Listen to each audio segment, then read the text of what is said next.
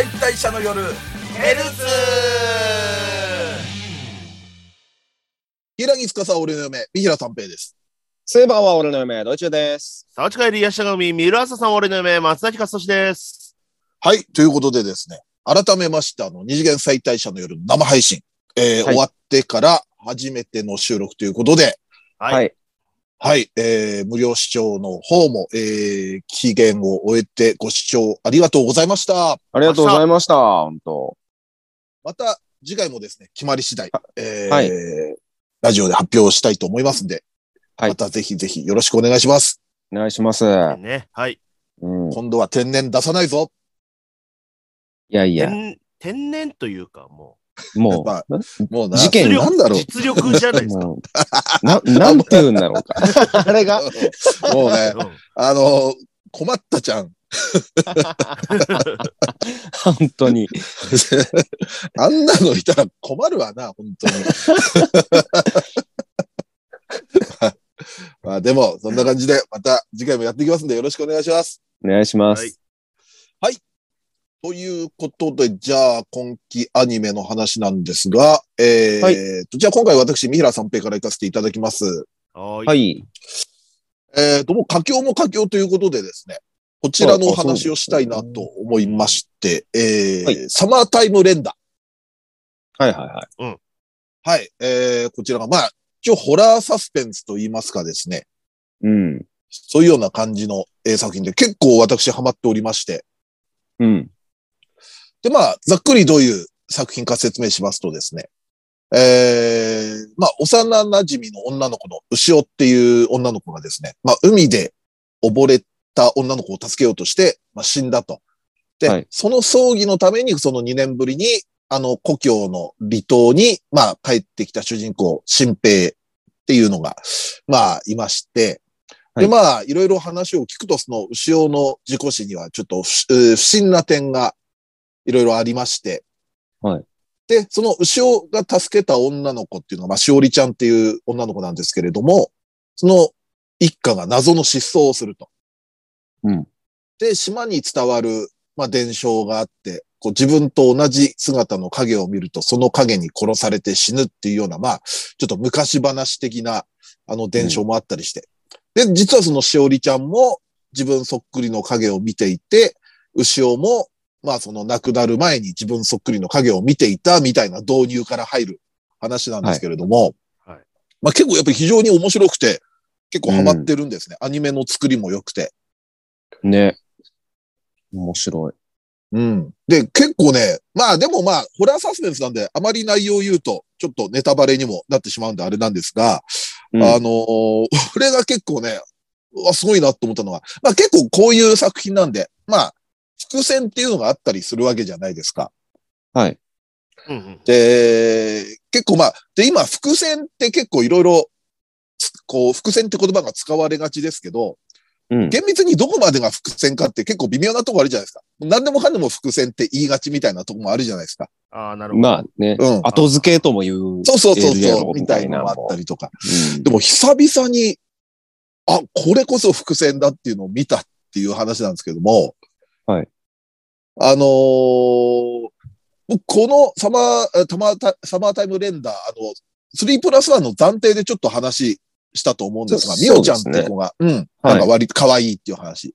うん、で、まあその新平が、帰ってきた新平を港までこう迎えに、あの、み、みおちゃんがこう来るんですけれども、まあ自転車でわーって来て、で、そのまま、まあ海に落ちるっていう話をして、で、その時に島パンが見え見えたっていううん。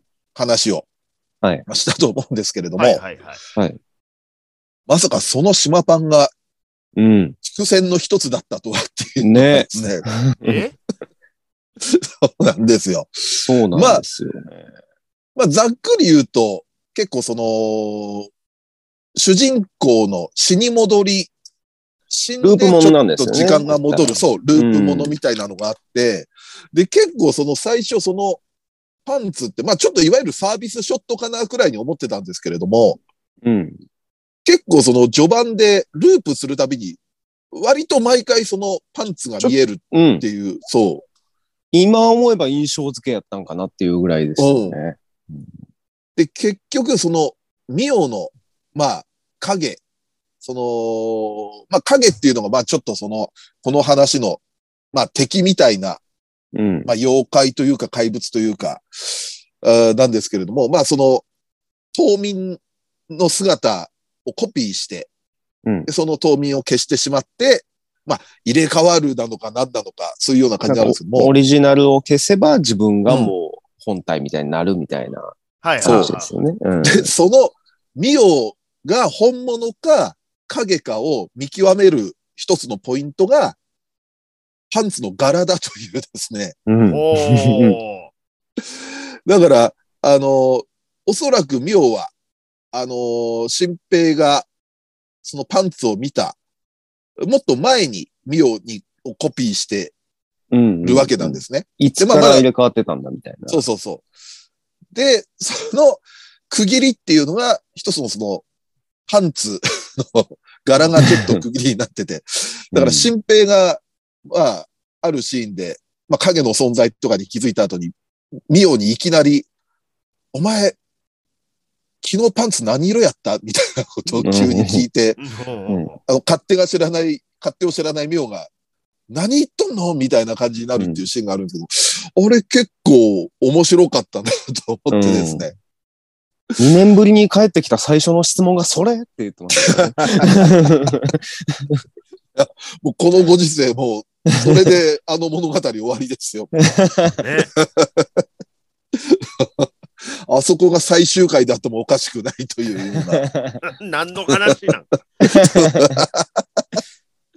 や、でもやっぱ面白いですね。なんかめちゃめちゃ面白いですね。あの、なんか徐々に分かってきて、徐々に分からんくなっていくっていう感じなんですよ。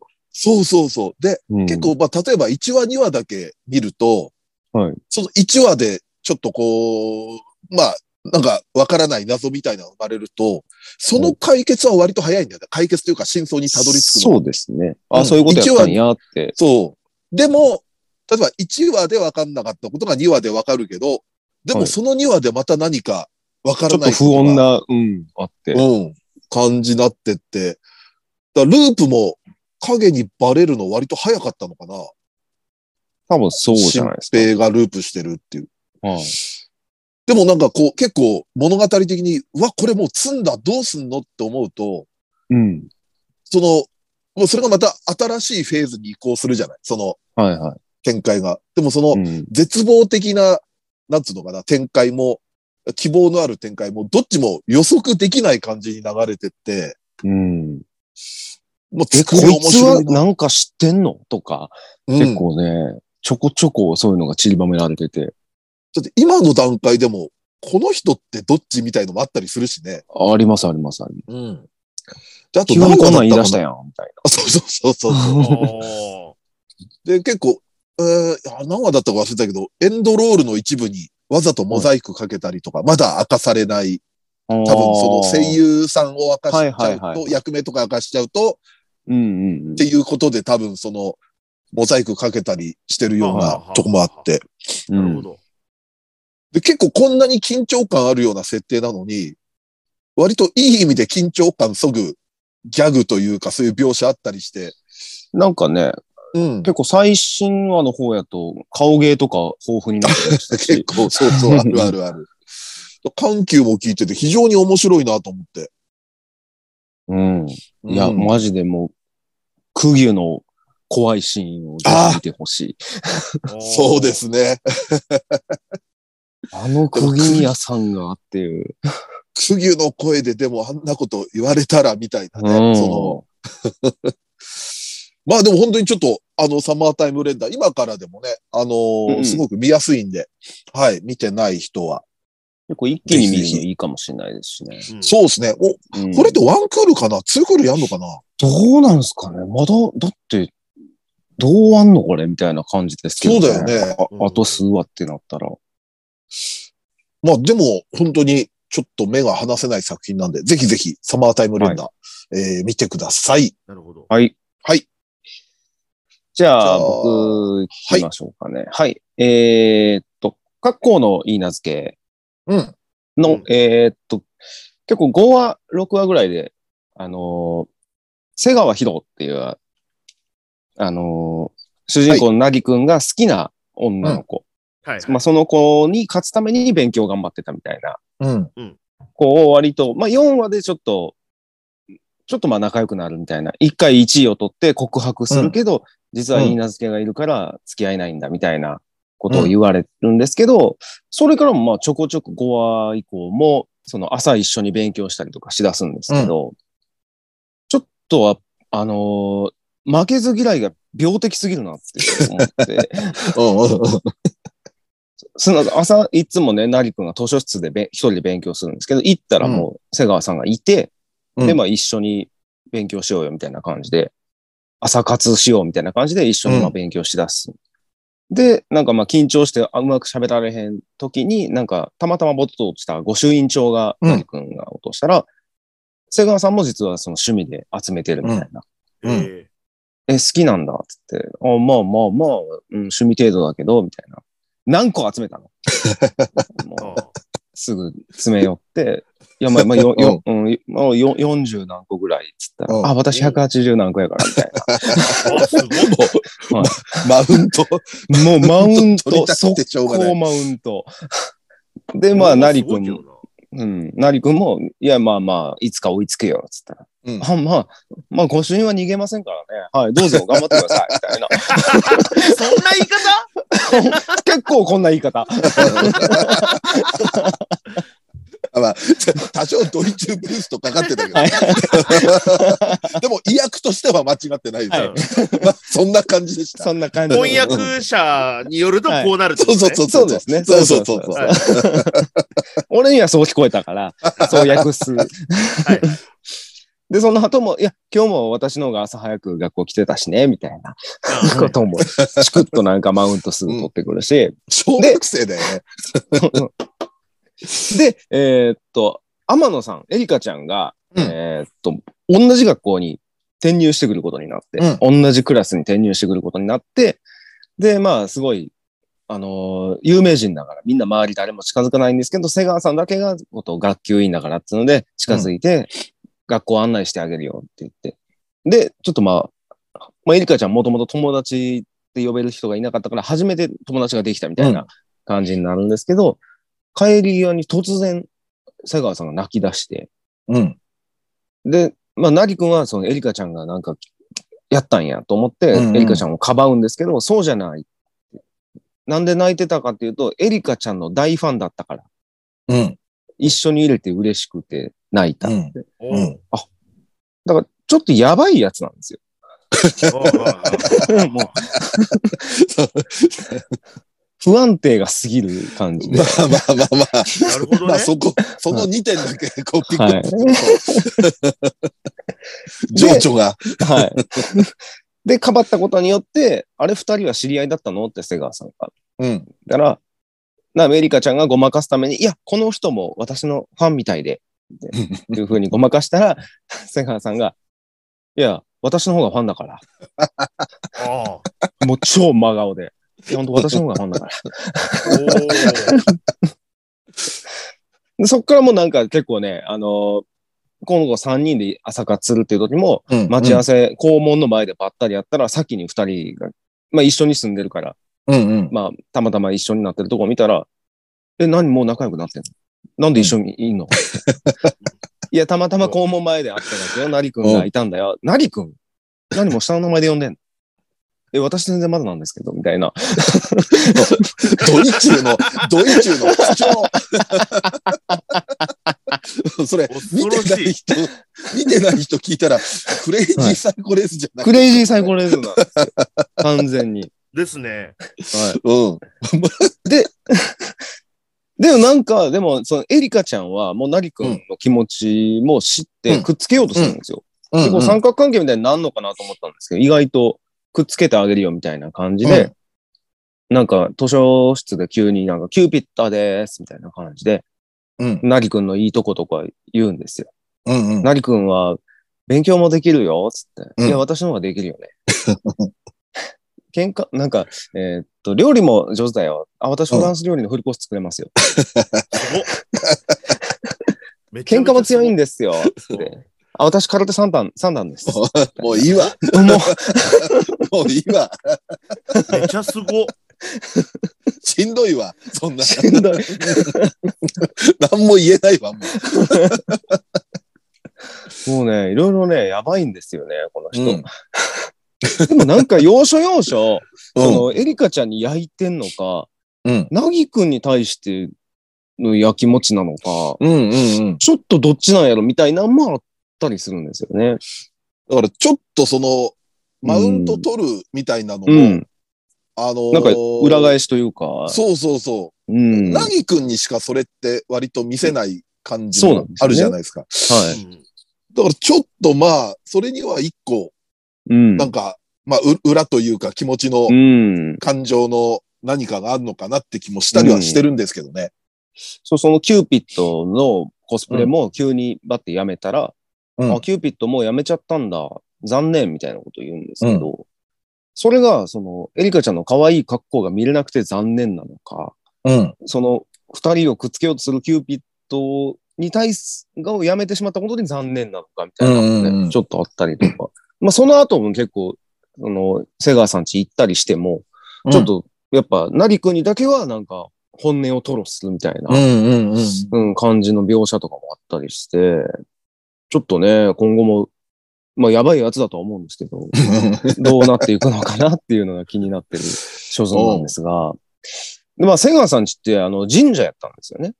うん。はいはい。でだからまあ、よく御朱印も、そうそうやってたし、まあ、法事が理由っていうのもそういうことなのかな、みたいな感じがあるんですけど、うんで、紫髪で、うん。巫女で、とうん遠山直じゃないですか。うんうんこれもうビンゴじゃないですか？でも、あの、俺の好きなのを因数分解しなくていいよ。紫髪で、巫女で、遠山直さんっていう、もうちょっとバカキャラだったら、もう役満でしょうよ。確かに、確かに、今後なんかもう一個乗ってくる可能性あるからね。うん。あの、灰を引いたら、はい。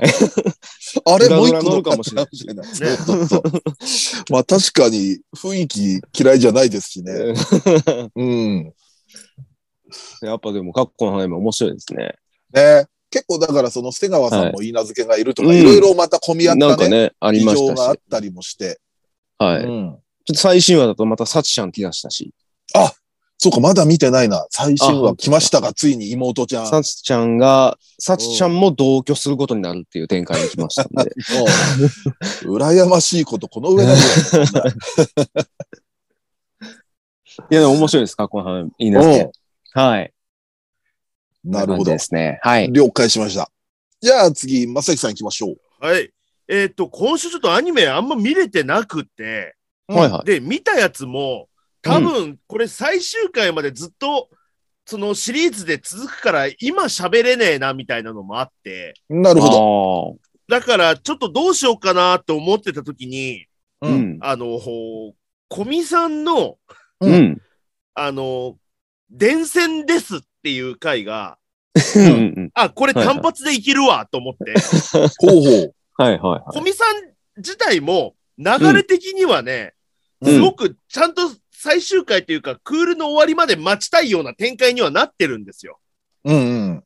そうそう。バレコミさん終わったら、ちょっと3人でコミさんの話だけしましょうああ、いいね。よ。そうちゃんとあの、バレンタインとかも経てみたいな、うんうんその辺の流修れが学、旅行からもね、そうそうもう話していかないと。その辺の話もあるんですけど、ただうんこの伝染ですっていう回だけが単発で喋れそうだったんで今喋るんですけど、おお。はい。あのーまあ、タイトルの通り、まあうんあのスそのストッキングが伝染するっていう、あの、うん小見さコんがいつもも黒い、履いてるね。うんうん。黒いストッキングがね。うん。はい。伝染してるのを、あの、山井さんが見つけて、うん。あの、まあ、山井さんはいつも通りそのスマホで盗撮しようとしてたら、いつも通り。あの安、定の。その、伝染してるのを見つけて、うんあーってなって、う。うんん。もう、おもむろになんか、スパイダーマンのように、あの、四つ足で教室を張っていって、もう、やべえ女しかいねえのかも。あの、周りにね、伝染してるのを見られたら困るから。見られたらうんおしまいだってなって、転生してるのを必死にこうガードしてるんですけど、うん。はい。動きがめちゃめちゃ気持ち悪い。ね、呪音みたいな。そう。ちょ、ちょっと初号機が暴走した時みたいな。エヴァ初号機が暴走した時みたいな。あの、僕はあの、スラムダンクのゴリのふんふんディフェンスみたいな感じですけど。で、これは、うんあの、これどうしようと。小見さんにどう伝えようみたいな感じでうん。うん言ったら、うん整ったって言って、うん。ねずちさんみたいに整ったって言って、うん。で、そしたら、ちょっとしばらく時間経ってから小見さんに小声で、うんまあ、うんその、えー伝染してるよっていうのを普通に伝えるんですね。ああ、なんだ。うん。で、小見さんが、うんあ、そうなんあ、どうしようってなったら、うん。その山井さんが、小見さんがつけてるのと全く同じデニールスのストンリング、私予備で持ってるから。ちょっと、ちょっとなんかは、ちょっとなんかそう、そういうね。なんそれ？は途中途中まで良かったよ。山井さんにしてはまともだったよ。うん。うん。なんか警察が話聞いててて、警察が話聞いてて、んピクってなる瞬間が手帳かなんかにメモしてて、はいなる。で、まあ、うんそのトイレに行って、まあ、履き替えると。うんうん。トイレに行って、履き替えて、で、まあ、うん。今まで履いてた、そのストッキングを、まあ、脱ぎますわね。うん。で、そしたらその個室の外で待ってる山井さんに渡して、うんで、山井さんも新しいストッキングをその個室の中はいはの小見さんに渡すと。うん。うんで、まあ、持っててあげるの。よっていうことね。そうそうそうう。ん。うん。で、えっ、と、履き替え、その着替えるのを、まあ、うん。待ってただけのはずなんですけど、うん。その山井さんが、うんあの、あ、小見さんが、ちょっとなんかだったから、ちょっと個室のドアを開けたら、うん。その伝染したストッキングをうん。被ってるところを 見られて、うん。見られて、だから、履き替えるとこも、やっぱりだから、は入って渡されて、小見さんが履き替えようとするから、結構足元うん映って。て、うん。うん。うん。で靴脱いで、ストッキング履こうとして、な下からカメラが上に行ったら、後ろで被ってる山井さんっていう。もう、ホラーじゃん。さすがに小見さん恥ずかしいから、はいこの脱いでみたいな感じで引っ張るのを山井さんが逃げて、うん。あのー廊下で、そのうんストッキング被ったのを引っ張られてる山井さんと、うんそれを引っ張ってる小見さんがすごい走っていって、う。うんん。で、それを、あの、只野くんが見かけて、うん。あの、素足の小見さんいいなってなって終わりです。生足見て。レアな、レアな生足を見れて。はい。あの、小見さんの生足よく見たで終わりです。うん終わり。ちなみに山井さんはもうぶっちぎって走って逃げました。いや、もう、あの、友達で入れます？そんな人。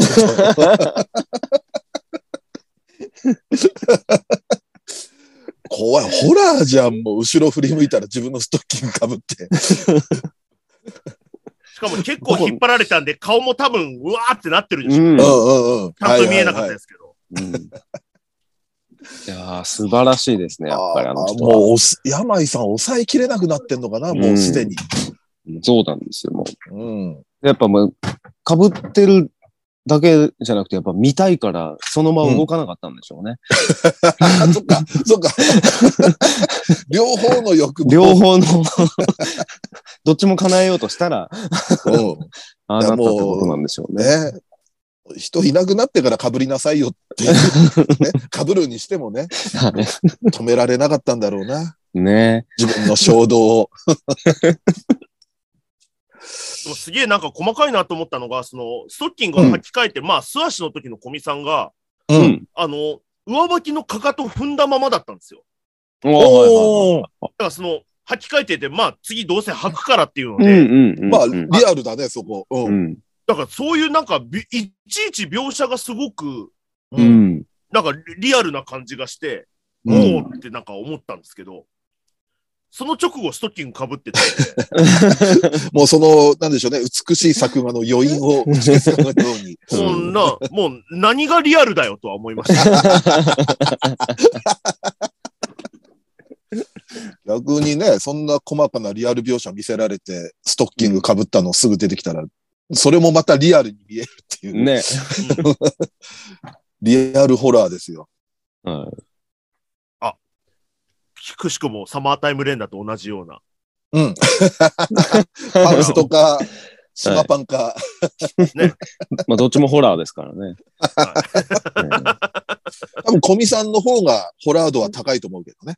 そう野外さんの、その、うん。うん。あんなのやっぱ表情とか喋り方とかは。やっぱ釘はまだ可愛いんで。そうそうそう。山井さんみたいなサマータイム連打まだ出てきてないもん。はい そっか。あっちの世界にいたらマジやばいっすよ。影とか本体関係ないやね。関係なく、本体がやばいっていう。まあ、じゃあ、とりあえず A パートこんな感じですかね。はい。はい。はい。ということでですね。まあ、そんな感じで、まあ、今期も佳境ということで、ですね。えーまた佳境ということは、そろそろまた新番組も近づいてくるということでですね。はい。はい。B パートは、また、これは恒例の、えー、まあ、来期アニメ、2022夏あ、夏アニメの、えー、期待作を3人で語っていきたいと思いますんで、このままよろしくお願いいたします。お願いします。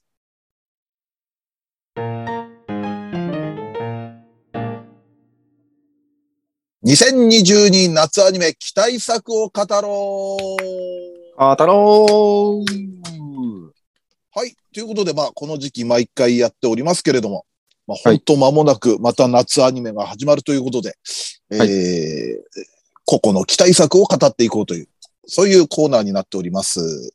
はい。はい。じゃあ、行ってみましょう。また、えー、私、三平三平から行かせていただきます。はい。おあのーまあ、結構ね、まあ、割とここで、この話をするときは、うんまあ、割となんかこう、二期物は、まあ、大体こう、どんなアニメか分かってるんで、みたいな、そうですね。割とそういう、まあ、い一期物というか、初めてアニメ化なるうん。作品語られることが多い傾向はあるんですけれども、はい。あの、でも僕的にはやっぱりこれだなっていうのは、ちょっとまずは働く魔王様の2期ですね。うん。これ正直もう2期やんないと思ってましたからね。だって何年前ですか？一期って。だいぶ前ですよね。1期が2013年の春。だからもう、う10年近く。そうですね。。ほぼ10年。いや、これは、まあ、当時はでもね、まあ普通に働く魔王様見て面白くて、うん。で、まあ原作も読み始めたりして、はい。もっと早い、あそうですよね。のタイミングで2期絶対始まるもんだと思ってたら、うん。あれなかなかやらない、なかなかやらないっつってるうちにもう、あっという間に、7、8、9年経って、うん。ここで、またこのタイミングでっていうのは非常に嬉しいですね。はいうんはうん。で、結構、まあ原作もちょっと見てるんで、まあ PV 見たら、あ、一期では、そっか、このキャラが、あのー新たに登場して、うまあ、こそういう展開になっていくんだなっていうのがわかる感じにはなってるんですけども、い。うん。非常に面白いですよ。どう終わったか全く覚えてないんですけどね。ね。俺ね、結あのーそう、俺もでも一瞬、あれアニメってどこで終わったっけって思って、はいあのアニメの最終回見直したら、はい結構あの頃のアニメ割と多かったと思うんですけど、はいあの、10、えっ、とね、これ13話あったのかな ?12 話だったかな？まあ、とにかく、えっ、とね、最終回の一つ前くらいで、ストーリーは終わらせるんですよ。はいはいはいはいはい。で、はいはいはいはい。最終話はどっちかっていうと、まあ、その、エエピローグというか。日常みたいな。うん。はいはい。で、当時ね、なんか誰かにね、アニメの関係者に聞いたら、やっぱり当時って、例えば12話なら12話、あの、うん用意してても、結構その、他の番組とか、アニメ以外の番組が入ってくることで、はいあの、12話完走できないっていうケースも当時は多かったんですよ。当時っていうか結構多い時時期もあったんですよ。はいはいはい。はだから12話でストーリーが終わるように作ると、ストーリーの最終話が描かれないままテレビが終わっちゃうっていうこともあったりうん。したケースもあったんで、だから一時期のアニメなんかその手前でストーリーは完結させて、最後の1話はちょっとおまけ的な話にするっていうのを聞いたことありますね。うん。だからもしかすると働く魔王様もそういうような配慮でやったのかもしれないですけども。なんか途中どっかで枠が潰れた時に13そう週そうそうそう枠は取ってるけど12話でいけるように。なるほど、なそう。そうそうそうそうそう、うん。そういうような感じで。うんまあでもまあ PV 見たけれども、まあ久々にやっぱワクワクしますね、これは。うんはいはうん。まあ個人的にはね、某サブキャラカップルが原作では生まれるんですけれども、そこも描いてほしいっていうのは、ちょっとあったりもして。うん。非常に楽しみです、働く魔王様。なるほなるど。ほど。はい。さあ、じゃあ。じゃあ私はね、うん。まあ、まあ、でもやっぱり、そうやな、一発目やしな。最近雇ったメイドが怪しい。あはいはい。はいはいはいはい。ななんかのアニメで結構 CM とかでなんか、そう、CM 打ってるよね。うん。ね、結構出てたんで、気にはなってましたけど、うん。ちょっとまあ PV とかも見たんですけど、うん。まあやっぱ褐色のあのメイドと、早見沙織のショタが強すぎて、ああ、うんはいはいはいはいはい。映画なって思いました。全くどんな話かも知らないんですけど、怪しいって何が怪しいのかもすら分かってないんですけど、うんうんうん。なんか突然やってきて、坊ちゃん坊ちゃん言ってるだけの PV やったんで、うん。なんか怪し、怪しいか別にっていう 感じだったんですけど、まだ。今んとこ別にやで、おおるおるこんなんっていう感じだったんですけど、いないよ。。いないんですけど、でもまあ、ちょっとうん。何が隠されてるのかも、ちょっと、何も知らんと見んのも楽しいのかなって思うんなるほど。はい。まあ、でもちょっと、はい。発色メイドいいっすね。ねえ。うん。ちょっといろいろ期待ですね。ちょっと、早見沙織さんのショタも気になるとこだな、これは。ねえ。ちょっとと、いいですよね。え今まで早見さん、あんまりショタ俺も外のイメージないんですよ。よ。うんうんね、この原作の、はい。昆布若見先生は、あれ、まあ、あの、ジャヒー様のうんああ、あそっかそっか。方なので、なるほど。はいはいはい。でまあ、2年連続と言いますか、うん、うん。感じですよねい。や、間違いない褐色な。、褐色お好きなのかねまあ、好きなんでしょうね。うん。うん。マジで性癖なんでしょうね。そうですよね。はいうんはいはいはいはい。はいはあい。山本先生もおでこ山本先生、出すもそう、おでこみたいな。おでこ書かないと死ぬ病と言われている。そんな感じですねなるほどねははいはいはい。じゃあ僕はね、うんはい。あのー僕の個人的な、まあ、一番の注目は僕、これ、あのー異世界おじさはいはいはいはい。ん。まあ、原作好きで、う。うんん。あのーおもろいんですよ。原作が。あのー異世界に一回帰、行って、帰ってきたおじさんの話なんですね。うん。ほうほうほう。これ。で、新しえーい無自覚、俺強えみたいな感じですよね。うん。ただ、向こうでおじさんの見た目が、うんそ、の、あまりに醜悪すぎて、うんあの、ひどい目にあったり、う。うんん。でも、その、女心に鈍感なところがあったりとか、なんかね、なんかすげえいろいろ入ってるんですよ、これ。うん。うん憎めないんですよ。汚ねえおじさんなんですけど。は異世界から戻ってくるってまたちょっと新しいですね。で、なんかそれをなんか、甥っ子かなんかに、こんなエピソードもあってよ、地獄だったよみたいなうん。そうそう。ことを言うんですけど、いや、それ、そのエルフ、絶対好きだったでしょ、おじさんのこと、みたいな、うんうんうん。があったりするんですよ。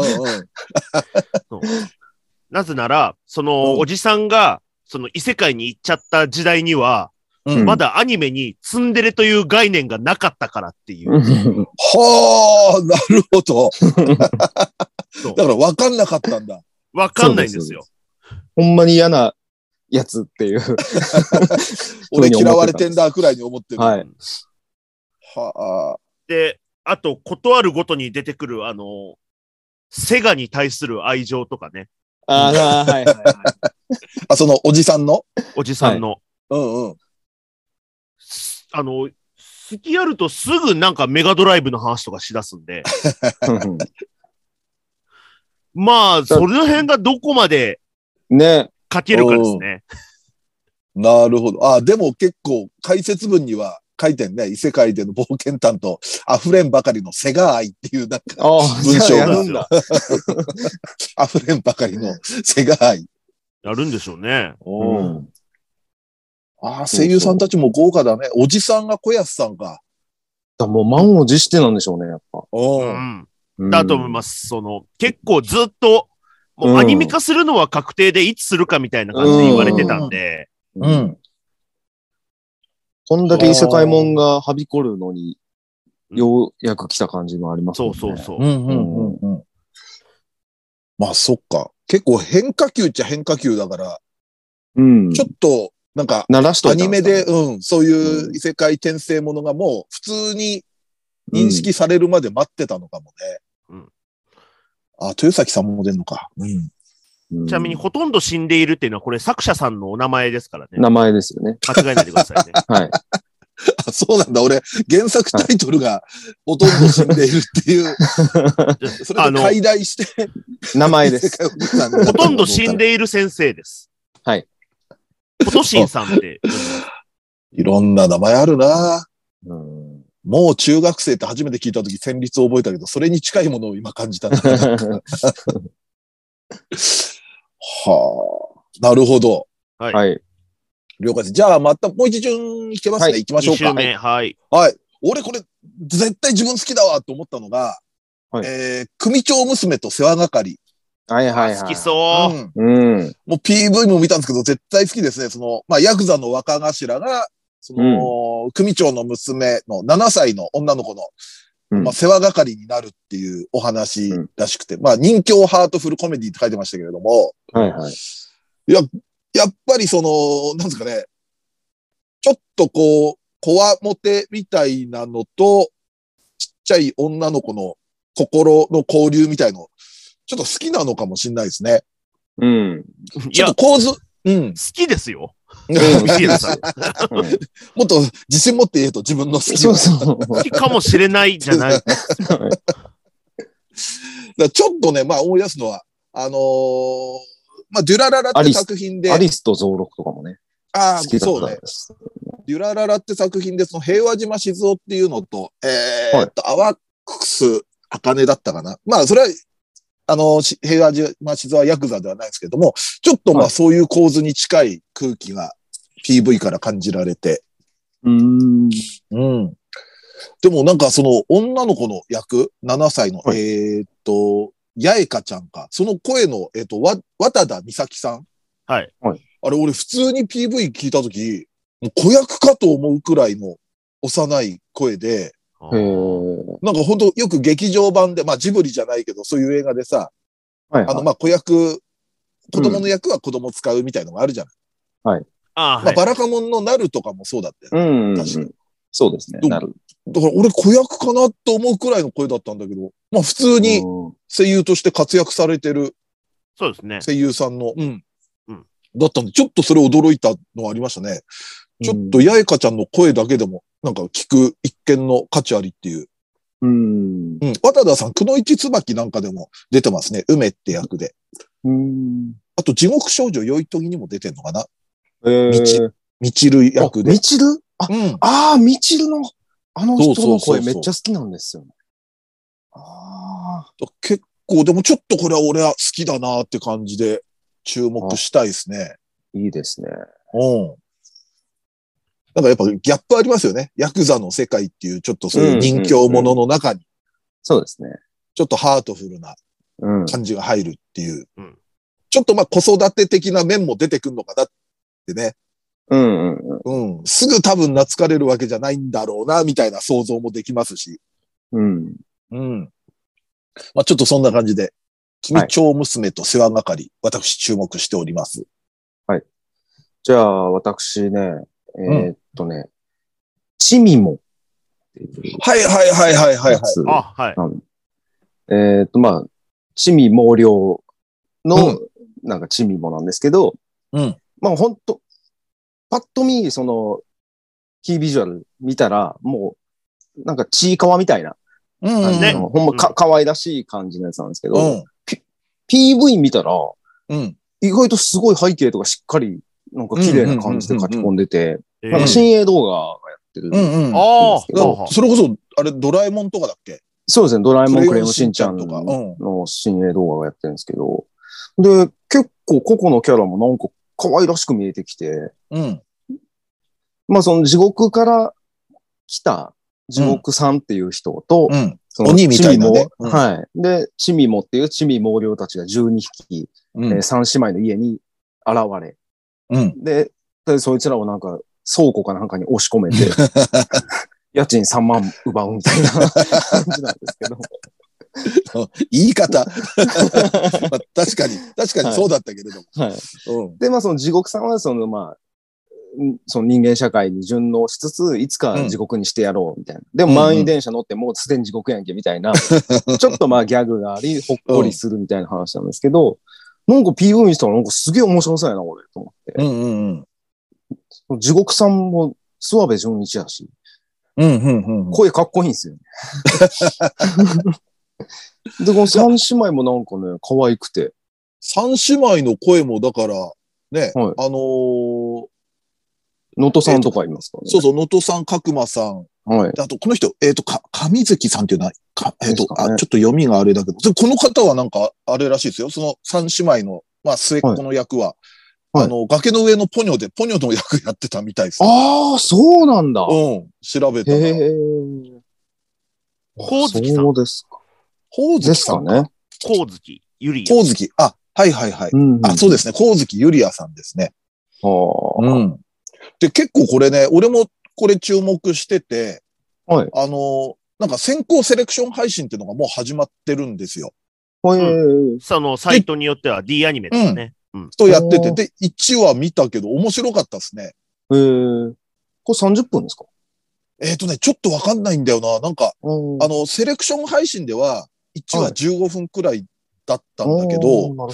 もしかすると、その、うばらして放送して、今んとこ放送してるっぽいんで、もしかする。ると30分だったりすんのかなって気もするんですけど、でも見やすいですね。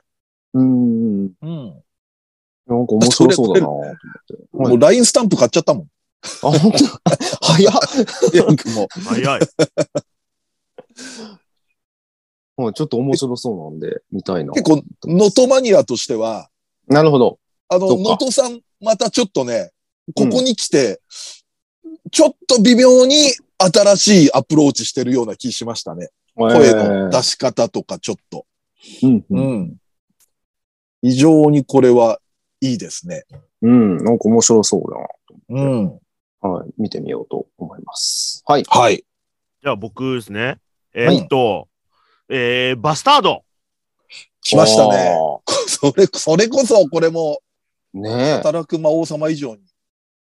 ね。あのちー、ね、まあ、ジャンプでやってたやつで、うん。え。うんジ。ャンプからもう何回その雑誌を変わったか。うん。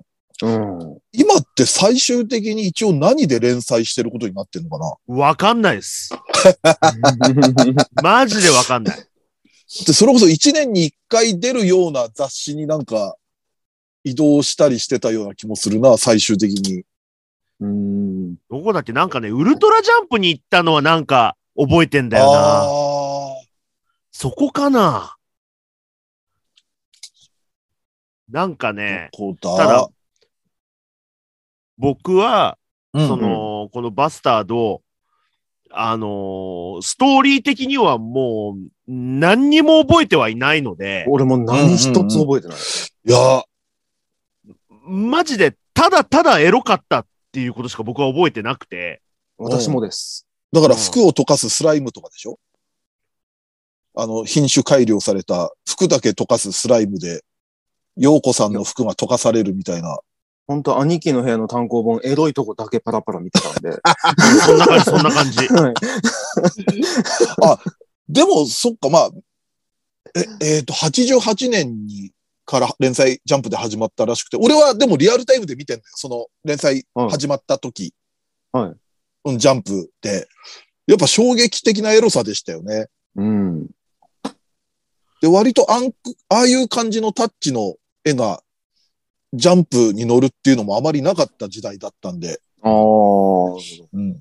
あ、最終的には今、ウルトラジャンプになってるのか。あ、ウルトラジャンプなんだ、やっぱり。うん。少年ジャンプスペシャルを経てみたいな感じになってるな。あの、あの、スペシャルって、あの、期間ですね。あの、期間か3ヶ。月年にあ4ー回。回のやつで、うん。僕読んでたの覚えてるんですよ。うん。あああ、でも、でも好きだったな、やっぱ。なんかこう、ちょうどドラクエとかの、ああいはう RPG 的な知識が自分の中にも入ってきた頃だったから、ううんうんうんん。ああいうなんか、ちょっとその RPG 感もあるじゃない。そうですね。でもファンタジー。でも、その世界に、あの、忍者っていう、まあ、職業というか、あのーが出てきたりとか、ガラって忍者だったよね。忍者マスターガラって。その辺、えおぼろげですか？もしかしたら。あ、だからもうキャラメイトも何も覚えてない。ーもう全然、G 読んでないですか？ら。本当申し訳ないですけど。は いお思い切った、思い切ったこと言った。でもそんなもんですよ。はい。ああ、そっか。俺もで10歳もぐらいですから、僕だって。ど、どこまでジャンプで追ってたかは覚えてないな。やっぱ序盤の頃のインパクトはすごく覚えてて。はい。うん。とにかく服を溶かすスライムはすごく印象残ってる。うん。品種改良されたスライムだっつって。そんなバカだと思ったよね。うんああ、ルーシェっていたななんか。ルーシェってあれじゃない？ルーシェ君あのってなんか。ダーク、ダークシュナイダーがそうです、ダッシュが。ふ封印されてるみたいな感じで、そっかそっか。うん。だから、ナルトとキュービみたいな。関係だと、確か思いますね。もうそんなもんしか覚えてない。ヨーコとぐらいしか覚えてない。僕が覚えてるのは、あのーあのーいきなりなんか、ポルノっていうキャラクターが出てきて、おう、うん。もう名前まんまやんって思ったことある。ポルノ。あポルノって？も、ポルノになると逆に俺が、もだから期間とかその辺ですね。あのーミカエルとか出てきたあたりなんで、う、は知らんただその辺が、なんでこのストーリーになったのかとかは僕はもう全く知らないです。あ、ああ。あでも、そう、すげえ新鮮なあれで見れるかも。バスタードは。そうですね。うん。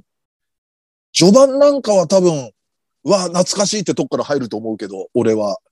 うん。もう何度も言うけど、多分スライムが服を溶かすとこで。そう、そう、もうぜひやってほしいですね。そんだけ言うなら。うん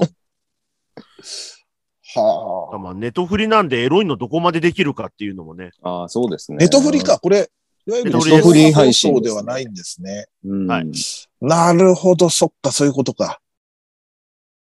まあ、もしかしたらね、後でやる可能性とかありますけどね。うんまあまありますけど。あ、そっか、そっか。うんネトフリとかのやつって。まあでも、結構、まあ2期もそうだし、ね、それでも歩むは寄せてくるなんかも。そうですね。夜更かしの歌とか。うん、夜更かしの歌もそうですね。はい2期でも、掛け狂い、なんか前日譚みたいのをやるっていう。はいはい、そうですよね。うん。でメイドインアビス。メイドインアビス。そう、メイドインアビス、まあ2期っていうかやるの全然、あの、うん知らなかったから、調べてて結構びっくりしましたね。そうか、邪神ちゃんもだ。邪神ちゃんも、ひさ結構久々になるのかな、邪神ちゃん。2、三期3年ぶりですかね。多分3期ですね。うん。彼女をお借りしますなんかも結構、結構ここで話題にまた上りそうですね。この借りはね、うんちょっと早く続き見てって言ってましたからね、みんな。うんううん。ん。いやー、まあでシャドもウハウスもか。うん。2期。テニスの王子様もやんだ。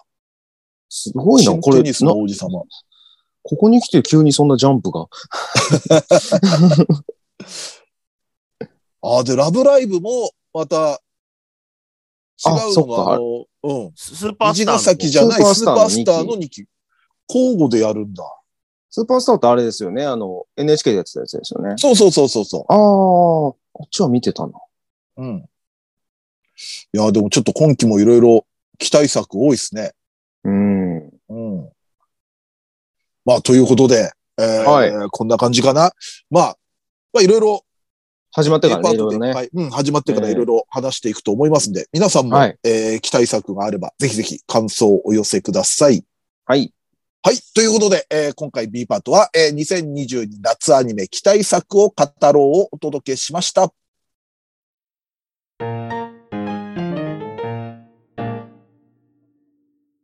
はい、エンディングです。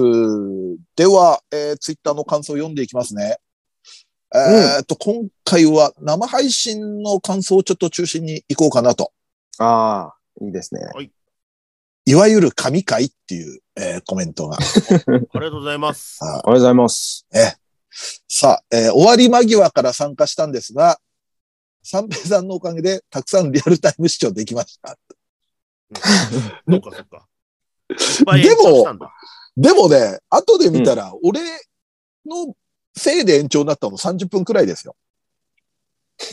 まあまあ。そうそうそれでも30分いっとるやないか。何を、何を俺に罪はないみたいなことを。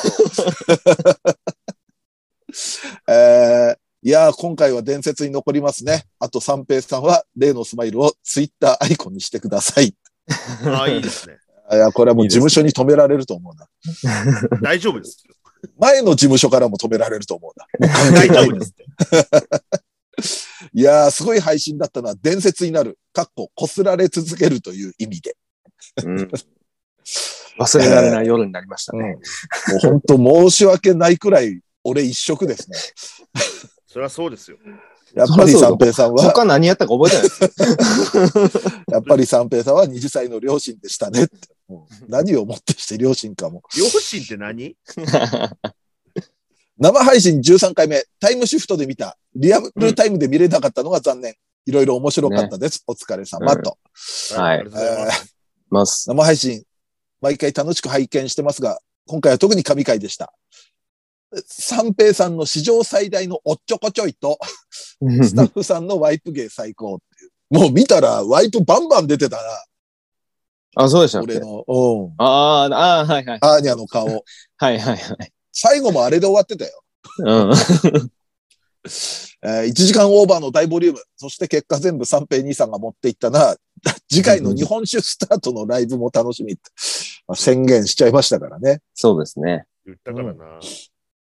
いいアヘ顔ができてテンションが上がってしまった三平さんが思わずタイトルを漏らしてしまったのは、あ、へ顔だったんだ。出るくらい笑ってしまいました。いやでも本当後で見たら、もう本当あれ酒じゃない。もうただ単に俺がもう気持ちよくなってテンション上がって。嬉しくなっちゃって。顔まで、顔まであんだけ受けて褒められたからテンション上がってんだよ。あれもうさ、余計みっともないわ、あれ。だからもうシラフでも絶対やってた、あれ。酒関係ない。あ、でもそんな僕だけじゃないですよ。えーはい松崎さんの同人誌遍歴すごいっていうちゃんとご意見も、ちゃんと弱い弱い。お二人とも弱いよ持ってます。弱いわ。えードイチューさんの尻文字完璧でした。ちゃんと弱いわ。ドイチューもね、2回、前回から引き続いて尻文字引いて、そうそうそう。いい結構その、尻文字キャラが定着するのかと思ったら、全部俺が邪魔したっていう。そんなもん、俺の尻文字なんて忘れてますよ。でね、えーえー二次祭337話、今週の天然、元彼のかの子っていう俺の発言が切り取られてます。ちょっともう今週の天然やめてほしいな。そうそうそう。もうそんなん言い出したら、俺と松崎なんぼスルーしてるかですよ。本当ですよ。もう言い間違いまでね、数えられたら、もう、それはジャッジ厳しすぎますよ。それいや、ねあのね、数字間違いとか、うんキャラ間違いとかは、まあ、全然いいんですけど、うん。うん元彼と元カノを間違えられると、うん。やっぱりね、反応せざるを得ないというか、うん。これもう、後で聞いたらテンション上がってた感はあるな。なんか喋りたくて喋りたくて、なんか。で、ちょっと前に喋ってたショタの話がなんか引っ張られてる感じは、まあね、多々ありますけれども、ねまあ、これも生配信前に撮ってるんで、もう一日に。そうですね。うん、やるかしが。2回あるってことですよね。はい。えー、普通のも読んでいきましょう。えー、はい、以前おすすめ漫画で紹介されていた、君は放課後インソム、インソムニアが、ついにアニメ化、嬉しい。嬉しい。松江さんが MC を務めた福岡の声優イベントにもご出演された、えっ、ー、と、佐藤源さん。はい。が、元太役とのことで、より楽しみになりましたと。うん。うん。いやー、楽しみだな。曲はマカロニ鉛筆だろうな。ね、あー。あれ、なんか、はい、なんか今やってるよね、それ。マカロニ鉛筆って。なんかの次第か違ったっけ？マカロニ鉛筆は、最近はマイクールぐらいやってるんじゃないですか。あ、そんなやってるか。あ、サマータイムレンダーですよ、確かあ、そうだそうだ、うん、うん。はい。そうだ、それで見たんだ、クレジット。はい。いや、でもこれ結構。のなんか PV、単行本出た時のアニメ化とか全然まだなる前に、新刊が出たっていう PV をマカロニ鉛筆の曲でやってたんですよ。YouTube で上げてたっていうのが。そうなんだ。へえ、はい。まあでも、これ結構ね、松崎すごい押してて。あ、僕じゃないあれだよね。ぼ僕です。どっちゅうか。ごめんなさい。はい、藤山さんの。藤山さんの人です。作者ですね。誠。うん。はい。はい。藤山さんもやってくれよ。アニメ。もうあの辺は見たいですね。あと、えっ、と、チオン。チオンさんちの、うん。猫のあの神社のやつ。うん、はい。あの辺も、それこそ、山本先生じゃないけど、三立てくらいでやってほしいですよね。ねえ。本当に。さあ、とりあえずじゃあちょっと時間が来ちゃったんで、えー、はい、今週はこの辺で、えー、ありがとうございます。いつも皆さんありがとうございます。ます。はい。えー、まあ、ニコニコチャンネル、えー、二次、二次祭のアニメ実況というのを、えー、月2回配信しております。えー、月額550円です。はい、で、えっ、ー、と、生配信のアーカイブもすべて見れますので、えー、多分まあ、あの、その第13回の生配信は550円払っても見る価値があるんじゃないかと。あります、あります。はい。思いますので、ちょっと今までね、あまり、あのー、これ登録してなかったという方は、ちょっとこれを機会に。いや、あの回を見ないともう、はい。潜りですよ。二次歳リスナーとして。もう1ヶ月だけでもいいんでですね。はい、ぜひぜひ登録してみてください。よろしくお願いいたします。お願いします。えー、このラジオはツイッターでの感想と宣伝を求めております。ラジオを応援したいなと思われましたら、番組を聞いての感想、オタク話など、何でもツイートしてください。ツイートする場合は、ハッシュタグ、ひらがなで二次祭をつけてください。ツイートは番組内で取り上げますが、ツイートの場合は基本的にお名前は明かしません。この番組のリスナー数、知名度を増やすため、番組関連の話題をバンバンツイートしてください。そして、二次祭メンバーへの質問はメールで募集しております。質問のほか、B パートでやってほしい企画のリクエストなど、嫁といるとこ見ましたよのコーナーでは、先日お嫁さんとどこどこでお見かけしましたが、何をしてたとこだったんでしょうかという、嫁と一緒にいたのを見かけた場所を募集しております。投稿は二次祭ヘルツメールフォームまで送ってください。こちらは随時募集中。質問が溜まった頃にコーナーをやりますので、よろしくお願いいたします。さらに番組 CM スポンサー募集。イベント出演や番組ゲスト、MC 仕事等の二次元妻帯者の夜としての出演依頼、二次妻ライブの運営をしていただける企業、事務局などございましたら、二次元妻帯者アットマーク yahoo.co.jp まで送ってください。メールフォーム URL、メールアドレスは二次妻ヘルツのブログでも確認できますので、よろしくお願いいたします。はい、結構ね、あの、二次妻ヘルツのメールフォームにも、あの、生配信の感想届いてたりするんで、またそれはちょっと来週にスライドさせて読んでいきたいと思いますんで、あの、メールフォームも、はい、どしどしメール送ってください。はい。はい。そして、まあ、ノートの投げ銭、随時受付中です。えー、はい。もう、バンバンバンバン投げ銭いただけると嬉しいです。よろしくお願いします。お願いします。では、そんな感じで、えー、第338回二次祭ヘルツ。お相手は、三平三平と、ドイチューと、松崎勝利でした。二次祭？ヘルツでした。ヘルツでした。はい、OK です。はい。うん。あのー、高木さん、はい、見てきました。はい。あ、映画。映画の。うん、映画。よかったです。オリジナルなんですか？オリジナルでしたね。うん。で、結構、あのー、個人的には高木さんが、あの、原作でもテレビ版でも、見せたことのないような表情を見せてくれたりしてくれて、非常にいい感じでしたね。で、なんか本当テレビ版のアニメをそのままちょっと切り取ったスペシャル版みたいな感じがあって。なんかその短いのがポンポンポンってある感じですか？テレビみたいな。でもね、お、うそんな細かくではないですね。まあ割と一本の、まあ夏休、最後の夏休みというような感じで。うん。よかったですね。結構、で、あの、分数もそんな長くないんですよ。うん。まあ、1時間半くらい。ああ、うん、ちょうどいいですね。結構最近の映画っても2時間とか普通に、まあ、あのアニメに関わらずあれですけど、うん、なんか昔の映画くらいの尺で非常に見やすかったんで、うん。ぜひぜひ皆さんも見て、見に行ってほしいですな。うん